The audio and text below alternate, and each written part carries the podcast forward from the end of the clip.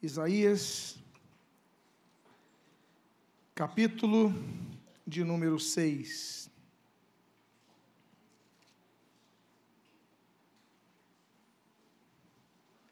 Isaías, capítulo 6. E se você encontrar o texto bíblico, se você puder ficar de pé, para que possamos ler o texto inicial. Se você notar que temos algum visitante sem uma Bíblia, de maneira muito gentil, após encontrar o texto, ofereça a sua Bíblia a essa pessoa para que ela possa também acompanhar a leitura sagrada. Isaías, capítulo de número 6. Eu gostaria de ler o versículo de número 1, que assim registra. No ano da morte do rei Uzias, eu vi o Senhor assentado sobre um alto e sublime trono e as abas de suas vestes enchiam o templo. Oremos. Deus amado e Pai bendito, lemos a tua santa e preciosa palavra, pedimos, Deus, fala conosco nesta noite. Abençoa as nossas vidas, fortalece a nossa alma. E o que nós pedimos, o fazemos agradecidos, sob o sacrossanto nome de Jesus, a quem amamos, servimos, seguimos, anunciamos, aguardamos em nome do Senhor Jesus, aqui te oramos. Amém. E amém. Podem tomar assento. Há uma crise instalada em Judá.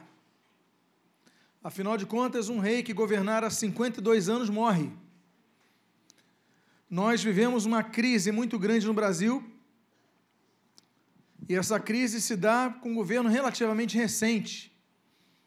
Determinado setor político de nossa sociedade já está governando o país há bastante tempo, mas isso não chega ainda à esfera do seu 13 terceiro ano. Imagine quando um governo ele é constituído de uma monarquia onde a vontade do rei impera sobre a vontade do povo onde a lei é ele. Assim era Judá. Assim eram os povos do Antigo Oriente naquela época. E esse homem, Uzias, ele reina 52 anos, mas de repente ele morre. Isaías, seu contemporâneo, como todo cidadão de Judá, está preocupado. Como é que vai ser agora com as Forças Armadas?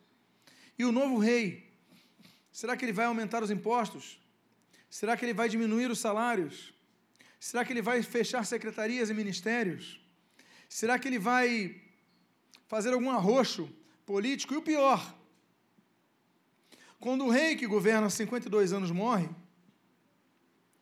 os reinos próximos ficam atentos e de olho, entendendo que é uma instabilidade política, sendo o melhor momento para você invadir aquele país.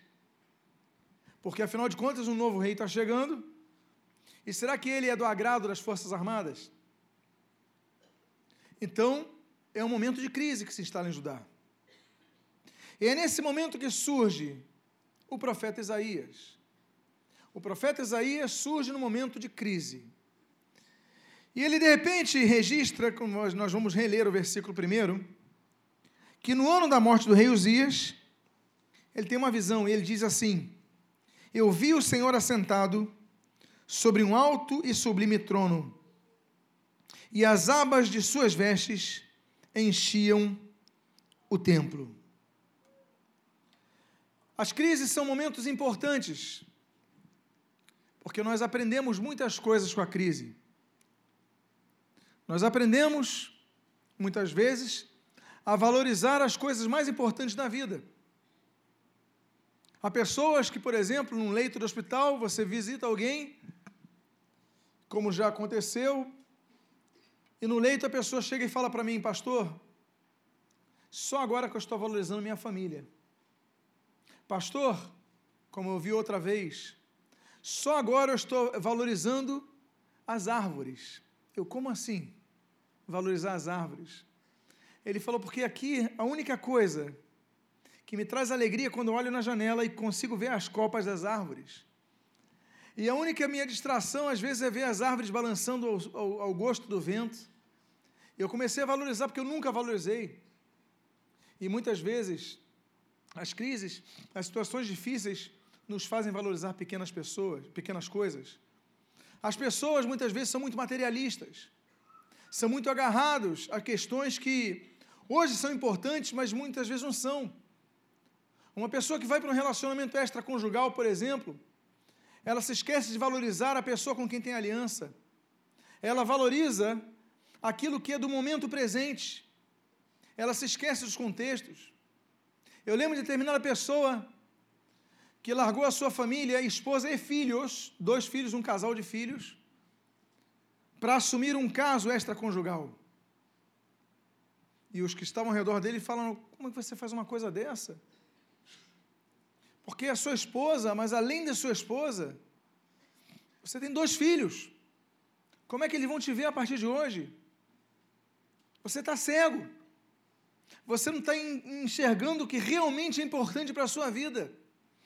Você está pondo a perder uma coisa que você nunca mais vai conseguir valorizar, vai conseguir ter de volta. Você está desvalorizando aquilo que você deveria valorizar.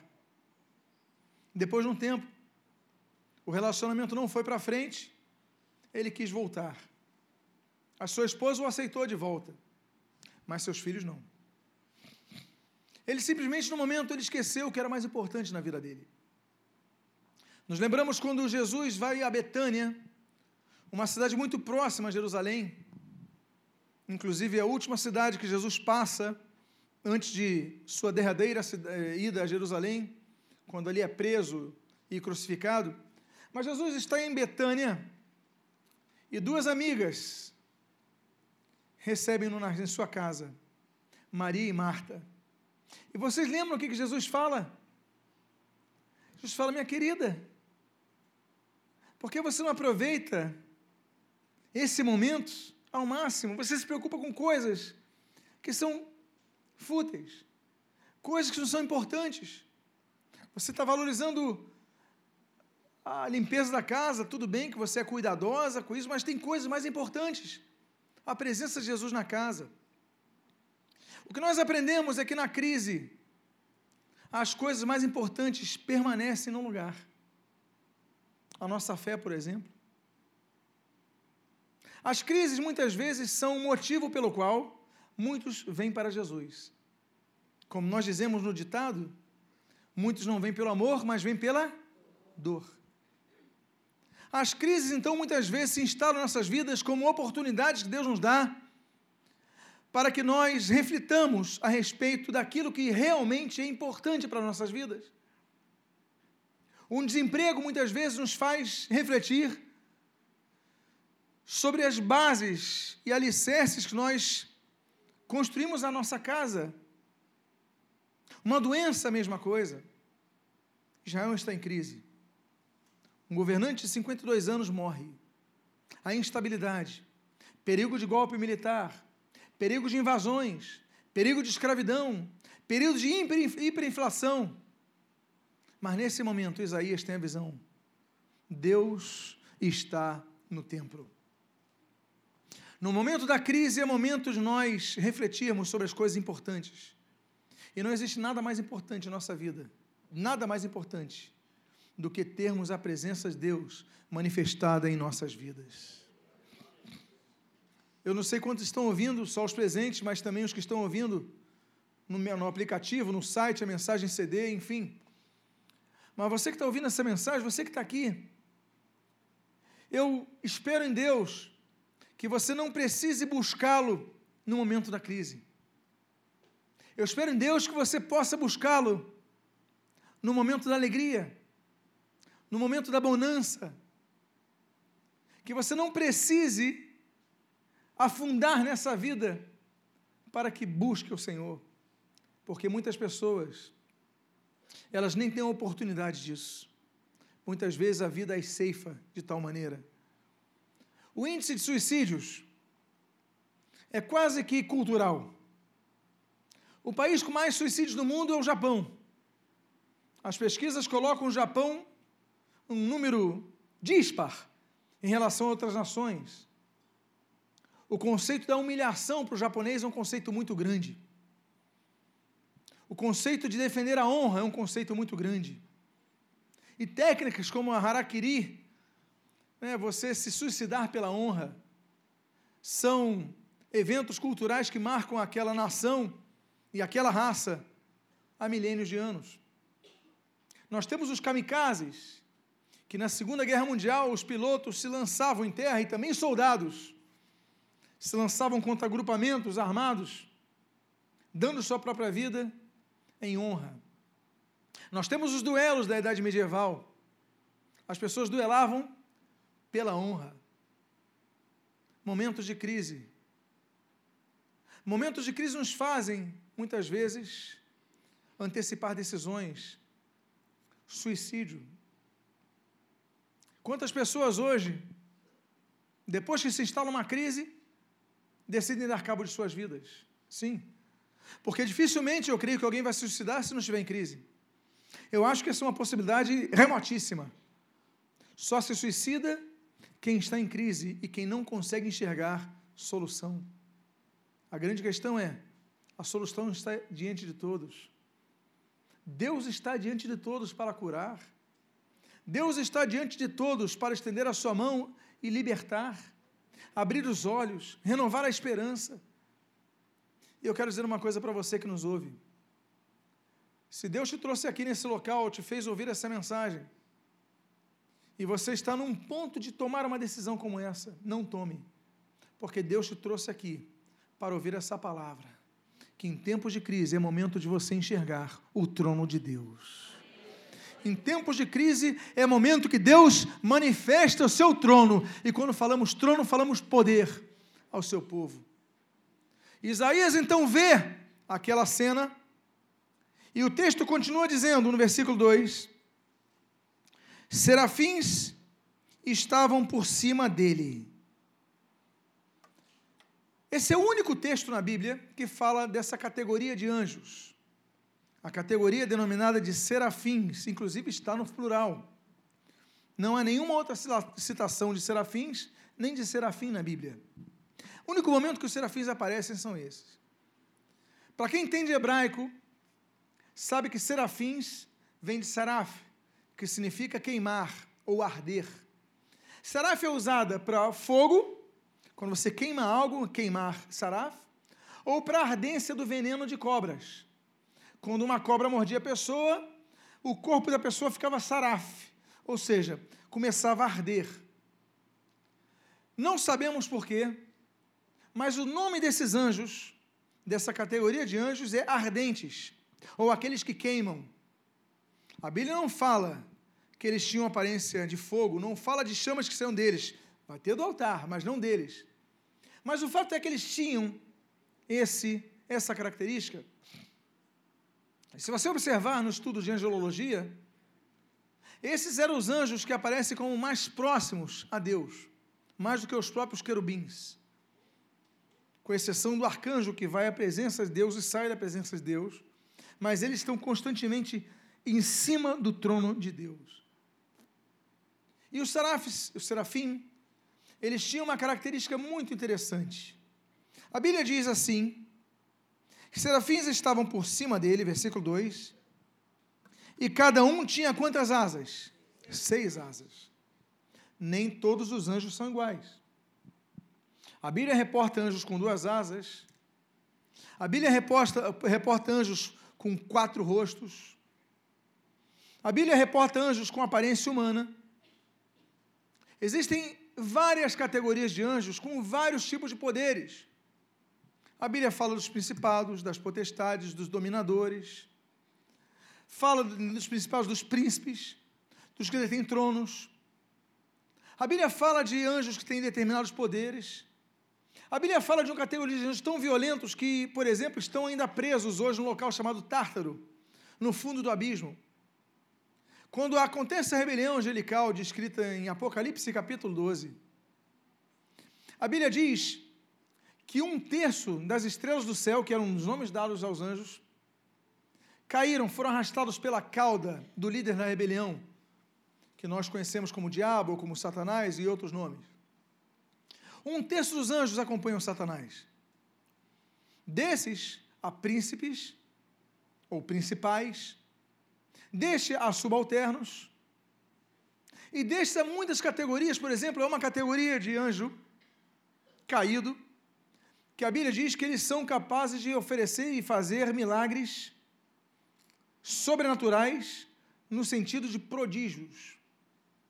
A Bíblia fala de anjos como rãs, como sapos, melhor dizendo, em Apocalipse. A Bíblia fala em Apocalipse que há anjos que vão ser soltos durante a grande tribulação. Eles estão hoje presos, porque Deus prendeu alguns, soltou a outros. Porque se aqueles estivessem soltos, acabaria a humanidade, mas vão ser soltos quando a igreja não estiver aqui. Porque Deus vai preservar a igreja da grande tribulação. Eu volto a dizer a você, eu estou com um desejo muito grande de voltar da escatologia aqui. Mas, quando eles forem soltos, não apenas a humanidade, mas a própria terra vai sofrer a influência dessa categoria de seres angelicais. No caso dos anjos que estão com Deus, a categoria dos seraf, dos ardentes, dos que queimam, aparece com seis asas. E essas seis asas têm características que eu gostaria de compartilhar com vocês. Diz o texto nesse capítulo 6 de Isaías, a você que começou a nos acompanhar agora, o seguinte, versículo 2: Serafins estavam por cima dele, cada um tinha seis asas, com duas cobria o rosto. A primeira coisa que nós aprendemos com os serafins é a lição da humildade. E a lição de se preservar. Os serafins, eles tramitam na santidade de Deus. Deus não é santo. Deus não é muito santo. Deus é santíssimo. Quando os serafins aparecem, eles aparecem juntos sobre o trono de Deus, que requer então uma santidade máxima. Não há ser mais próximo à santidade de Deus, dentre todos os seres celestes, do que os serafins. E eles, em todo momento, com duas asas cobrindo o seu rosto, com duas asas cobrindo o seu olhar. Nós temos que entender que para uma vida santificada, nós temos que entender que há momentos que nós devemos fechar nossos olhos. Eu lembro que quando criança, na escola dominical, nós cantávamos uma canção muito antiga que dizia assim: Cuidado, olhinho com que vê. Até hoje eu guardo. O Salvador do céu está olhando para você. Cuidado, olhinho do que vê. Quantos lembram dessa canção? A gente não, não esquece. Porque através dos olhos, os olhos são a janela da alma, nós pecamos. Eu volto a falar dos relacionamentos extraconjugais. Como é que começa? Com olhar. Talvez, eventualmente, um perfume. Os feronômios agitados no corpo humano, mas geralmente é um olhar. O olhar atrai, é atraído pela cobiça. E você mantém o olhar. Esses anjos, eles nos ensinam que para habitar com a santidade de Deus, nós temos que cobrir o nosso rosto. Há coisas que nós não devemos ver. Nós não podemos facilitar com o pecado. Porque se facilitarmos demais, quando nós formos ver, já é tarde. Há uma história que eu já contei, eu vou repetir, sobre o cavalheiro, o cavaleiro, melhor dizendo, perdão, o cavaleiro da rainha da Inglaterra, ele morre. O homem que conduzia a charrete, ele morre. Um homem de muitos anos de experiência morre. E era o único que podia dirigir a carruagem da rainha. Quantos não conhecem essa história que eu vou contar aqui? Ok. Vou então, os que conhecem, eu vou pedir a paciência para que ouçam de novo. Mas é rápida. Ele morre. E o parlamento inglês então decide chamar os três maiores cavaleiros da Grã-Bretanha para fazer um concurso. O melhor deles vai conduzir a carruagem real. Então chamam a entrevista. Os parlamentares, então, eles arguem com o primeiro candidato. E a pergunta para o primeiro candidato é o seguinte: olha, é uma curva, aqui próximo, a, a caminho aqui de Windsor, numa montanha, de onde, onde ela gosta de caçar, e essa curva é muito perigosa. No meio da montanha, a curva de Johns, é, Johns, Johnstonville, alguma coisa assim. Essa curva é muito perigosa, é muito íngreme. A, com quanto, a, qual, qual a distância que você garante que você consegue dirigir, fazer essa curva, sem que a rainha tenha um problema de cair a carruagem ela morrer? O primeiro candidato fala assim: Eu garanto que com 10 centímetros de distância a carruagem não cai. Os parlamentares ficaram impressionados. O senhor faria uma curva com 10 centímetros e a carruagem da rainha não cairia? Não cai, eu garanto. Ficaram impressionados. Ok, muito obrigado. Vamos então agora entrevistar o segundo. Chama o segundo cavaleiro, faz a mesma pergunta e ele responde assim: Eu garanto que com um centímetro de distância do precipício, a carruagem não vai cair. Eles falam, o outro garantiu 10 centímetros, nós ficamos impressionados, você garante um centímetro, é. Se a roda ficar a um centímetro do precipício, eu garanto que a rainha da Inglaterra não vai ter problema nenhum. Alguns aplaudem, ficam impressionados, ó. Tem o terceiro candidato.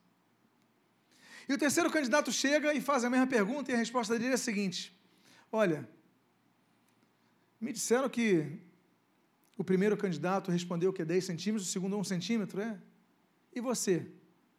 Quantos centímetros você garante a distância para que ela não caia do precipício? Ele falou: olha, no mínimo meio metro, mas eu reduziria ao máximo e andaria um metro do precipício. O que, que o parlamento faz? Contrato terceiro. Por quê? Porque a prudência nos ensina a não andarmos na margem do abismo. Tem muito cristão que cai porque anda a um centímetro do precipício e acidentes acontecendo fazem com que ele caia do precipício e perca tudo que tinha, até a própria vida. Eu quero dizer para vocês, mantenha distância do perigo. A primeira regra que eu aprendi quando fui fazer autoescola é mantenha distância. Você não sabe quando o carro da frente vai frear. Você não sabe quando você frear vai ter uma poça de óleo. Você não sabe. Mantenha a distância. É prudência. O texto diz que os anjos cobriam o rosto.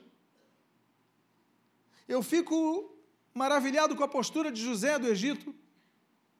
Quando aquela mulher tira a roupa dele, ele sai correndo. Há momentos que você tem que correr, mas fugir do perigo. Se você está num ambiente propício ao pecado, se afaste dele. Se os teus amigos do trabalho estão num ambiente, numa roda de conversa propício ao pecado, se afasta, peça licença, vá tomar um café. Mas nós temos que aprender com os serafins que há momentos que nós devemos cobrir os nossos olhos, porque há coisas que nós não podemos olhar. Há coisas que nós, muitas vezes, discussões de murmuração, e nós estamos ali convivendo com aquilo, daqui a pouco estamos pecando com eles. Mantenha distância, aprendamos com os serafins. A Bíblia diz então, vou repetir o versículo 2: Serafins estavam por cima dele, cada um tinha seis asas, com duas cobria o rosto, com duas o quê? Cobria os pés. Os pés definem a nossa direção. As direções que nós tomamos com os nossos pés são pautadas em nossas decisões. Eu estou indo para essa direção não é porque alguém está me empurrando, é porque eu decidi. Se eu retorno para essa direção, não é porque existe uma, um, um vento me puxando, é porque eu decidi vir para aqui. Os meus pés nada mais são do que agentes a serviço de minhas decisões.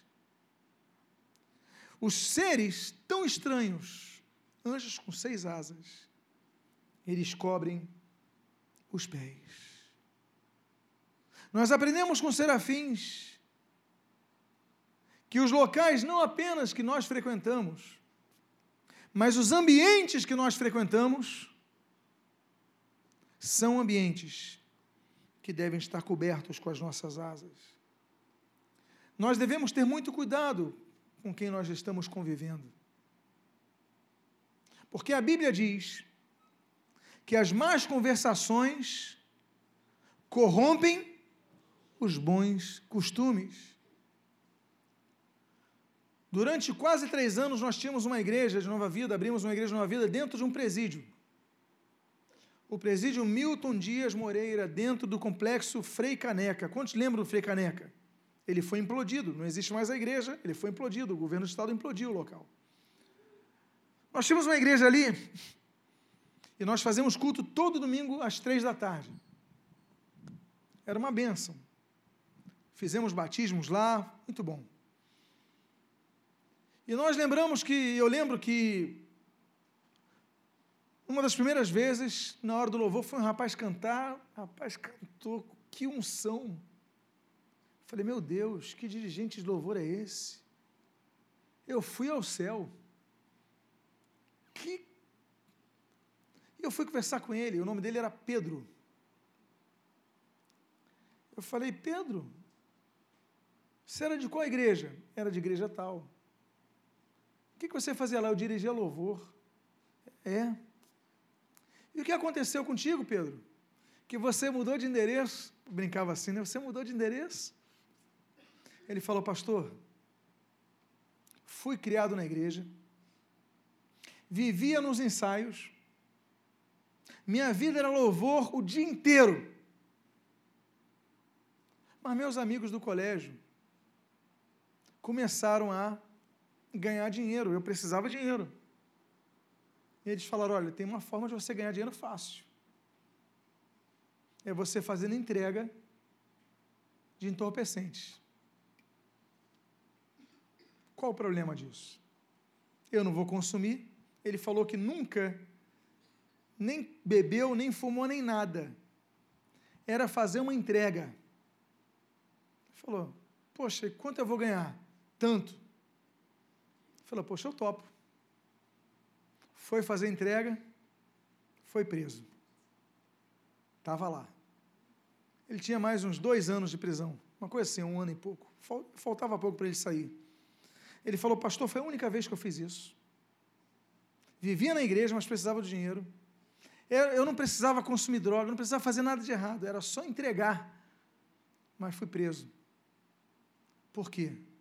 porque comecei a andar com pessoas que não tinham Deus. As más conversações corrompem os bons costumes. O cara dentro da igreja, louvando ao Senhor, mas começa a ouvir demais. Nós começamos a colocar nossos pés onde não devemos. Eu não digo, ah, vai colocar os pés num prostíbulo, vai colocar os pés num, numa confraria de assassinos, não. Eu digo colocar os pés é estar num local onde pessoas que não têm Deus estão. Nós damos muitos, muito ouvido, nós damos muita atenção a pessoas que vivem murmurando, falando mal de suas lideranças. Olha, eu lembro que uma vez recebi no gabinete uma menina que ela veio de uma igreja aqui da Tijuca, próxima até, próximo, nessa direção. Eu atendi, ah, que bom, você está vindo. Qual o motivo que a irmã está vindo e tal? Ela alegou o motivo dela e depois começou a falar mal do pastor. Falei, calma, falar mal do pastor aqui não vai falar, não. Não, porque ele fez isso, ele acha assim no público, eu não quero saber, não fale mal. E ela continuou falando mal, mal. Eu falei, minha irmã, eu tenho uma notícia para a irmã. A irmã pode frequentar nossos cultos, mas a irmã não é minha ovelha, não vai ser membro dessa igreja. Porque eu não admito murmurador nesse local, porque murmurador, se não for convertido a Jesus, vai arruinar outras vidas aqui. A irmã, em vez de ser benção aqui, vai ser motivo de maldição, porque vai levar outras pessoas para a destruição. A terra vai abrir aqui. A menina nem ficou depois de eu falar isso. Dificilmente ficaria. Eu não aceito que alguém fale mal de liderança, porque eu sei como Deus age contra essas pessoas, como Deus é rigoroso contra o murmurador. Agora, às vezes, você fica dando papo para quem não tem liderança, para quem só sabe falar mal de liderança. Você ouve demais essas pessoas. Ao invés de combatê-las, ser firme, você dança a valsa deles. Os serafins nos ensinam que há momentos que nós devemos cobrir os nossos pés. Porque se não cobrirmos nossos pés, daqui a pouco nossos pés estarão onde não devem estar. E diz o texto, então, eu vou reler o versículo 2. Serafins estavam por cima dele. Cada um tinha seis asas. Com duas cobria o rosto, com duas cobria os pés, seus pés, e com duas voava. Eu acredito, a Bíblia não diz isso, é uma suposição. Você não é obrigado então a aceitar. Mas o que, que eu acredito, pessoalmente? Que eles só estavam na presença de Deus, porque os seus olhos estavam cobertos pela glória de Deus, naturalmente, porque os seus pés estavam cobertos, porque só assim podiam voar. Se nós não cuidarmos do que nós olhamos, se nós não cuidarmos de como nós andamos, nós não voaremos na presença de Deus. Porque Ele fez seis asas. Porque nem todas as asas são feitas para voar. Apenas duas foram para voar. Deus nos deu capacidades para nós chegarmos ao Santo dos Santos adorar ao Senhor. Mas enquanto muitos estão louvando a Deus aqui, amanhã já estão pecando. Muitos estão louvando a Deus nesse momento e, ao mesmo tempo, daqui a pouco estão marretando suas lideranças, murmurando, olhando o que não devem olhar, vendo o que não devem ver, se relacionando com quem não deve se relacionar. E aí, ainda que tenham duas asas para voar, não voam nós temos lições a aprender com os serafins. A mensagem de hoje é essa: lições aprendidas com serafins.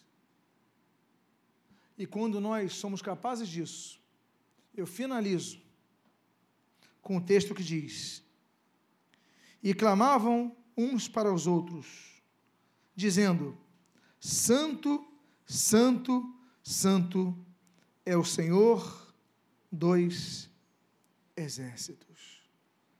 No hebraico não existe superlativo. O hebraico é uma língua pobre, por ser muito antiga e por ter ficado durante um bom tempo sem se desenvolver, é uma língua pobre. Não existe superlativos, não existe santíssimo em hebraico. Quando você quer dizer em hebraico santíssimo, você repete a palavra santo se você quiser, ah, é muito, é grandiosíssimo, você repete a palavra grande. Gadol gadol, é grandíssimo. Se você quer falar santíssimo, você repete a palavra santo. Kadosh, kadosh. Kadosh, kadosh, duas vezes santos, é santíssimo. A tradução que eu li para vocês, santo, santo, santo, é uma tradução literal, não exegética. Não hermenêutica, é uma tradução exegética. Eles não queriam dizer que Deus é santo, santo, santo. Ele queria dizer que Deus é santíssimo. Mas o que me salta a atenção é que ao mesmo tempo que eles dizem que Deus é muito santo, porque eles cobrem o rosto, eles cobrem os pés, eles voam, mas eles estão com a boca aberta. Por isso que nós falamos que eles cobrem os olhos, não todo o rosto, porque eles declaram a santidade de Deus mas o que eles fazem é declarar a santidade de Deus, de um Deus que age. Porque eles dizem assim: Santo, Santo, Santo é o Senhor dos exércitos. Onde é exército, a guerra. E a guerra ou é a favor de você, ou é contra você. E um Deus que chegou e se aproximou de Isaías. O Deus que foi até Isaías. É o Deus que vai até nós. Que é o Deus que guerreia por nós. É o Deus que hoje quer te dizer que é hora de você se afastar de algumas coisas e você aprender com os serafins, que são os ardentes, que são os que queimam. As asas dos serafins nos ensinam. E eu quero que nós aprendamos que para declararmos que santo, santo é o Senhor, a santidade tem que começar com nós, conosco. A Bíblia diz, no Evangelho de Mateus, capítulo 7, Jesus, Jesus falando, ó, naquele dia muitos vão dizer em meu nome, Jesus, em teu nome curamos enfermos, em teu nome fizemos isso, fizemos aquilo, pregamos. O que, que Jesus vai dizer para eles? Apartai-vos de mim, e ele falou assim: Não vos conheço. Não adianta nós dizermos santo, santo, santo, se não vivemos uma vida santa, santa, santa. Por isso, nesse momento, eu convido você a ficar de pé. E ao ficar de pé, eu te convido a que você feche os seus olhos, porque hoje é uma noite de concertos. Hoje é uma noite que Deus te trouxe esse local para você se acertar com Ele. É hora de você dizer santo, santo, santo ao Senhor. Mas não da boca para fora, mas como os anjos faziam, como os serafins faziam. Todos os olhos fechados, eu quero fazer o primeiro convite nesta noite. A você que ouviu essa palavra e reconhece que precisa fechar mais os seus olhos. Você que reconhece que precisa cobrir os teus pés. Evitar andar em alguns lugares evitar ver algumas coisas e assim tomar decisões erradas. Deus tocou o teu coração, Deus te trouxe aqui nesta noite com propósito. E se você é uma dessas pessoas com os olhos fechados, todos os olhos fechados, se você é uma dessas pessoas, coloque a mão no seu coração, nós queremos orar por você. Pai amado, há várias vidas aqui, nem eu estou olhando, Pai. Há várias vidas aqui com a mão no coração, declarando que precisam aprender com serafins as lições que nós aprendemos com serafins nesta noite, nós queremos pô-las em prática, Pai. Por isso, o primeiro passo é perdão dos pecados. Perdoa os pecados, purifica da iniquidade, purifica do pecado. Coloca tenaz com aquela brasa viva do altar em nossas bocas, em nossos corações e nos purifica nesta noite.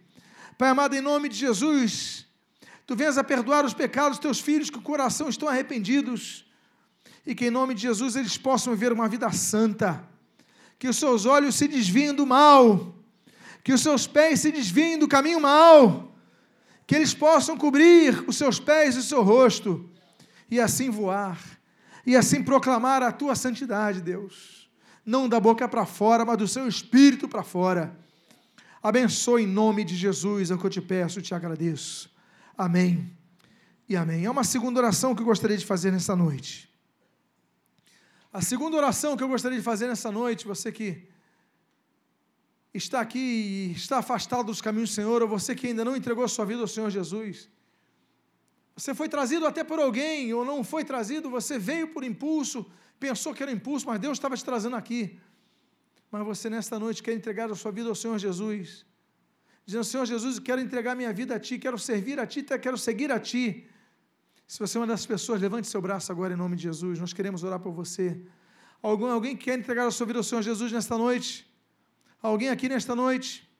Pai amado, a tua palavra foi trazida, Deus. A tua semente foi lançada, Deus. E nós pedimos, Deus, que essa semente não morra, não caia em terra com pedras, com espinhos ou nem na beira do caminho, mas que ela germine e dê fruto, Pai o quanto antes, porque há urgência. Não podemos deixar as decisões para o dia de amanhã. Abençoa-nos o que nós pedimos. Nós o fazemos agradecidos em nome de Jesus. Amém. E amém.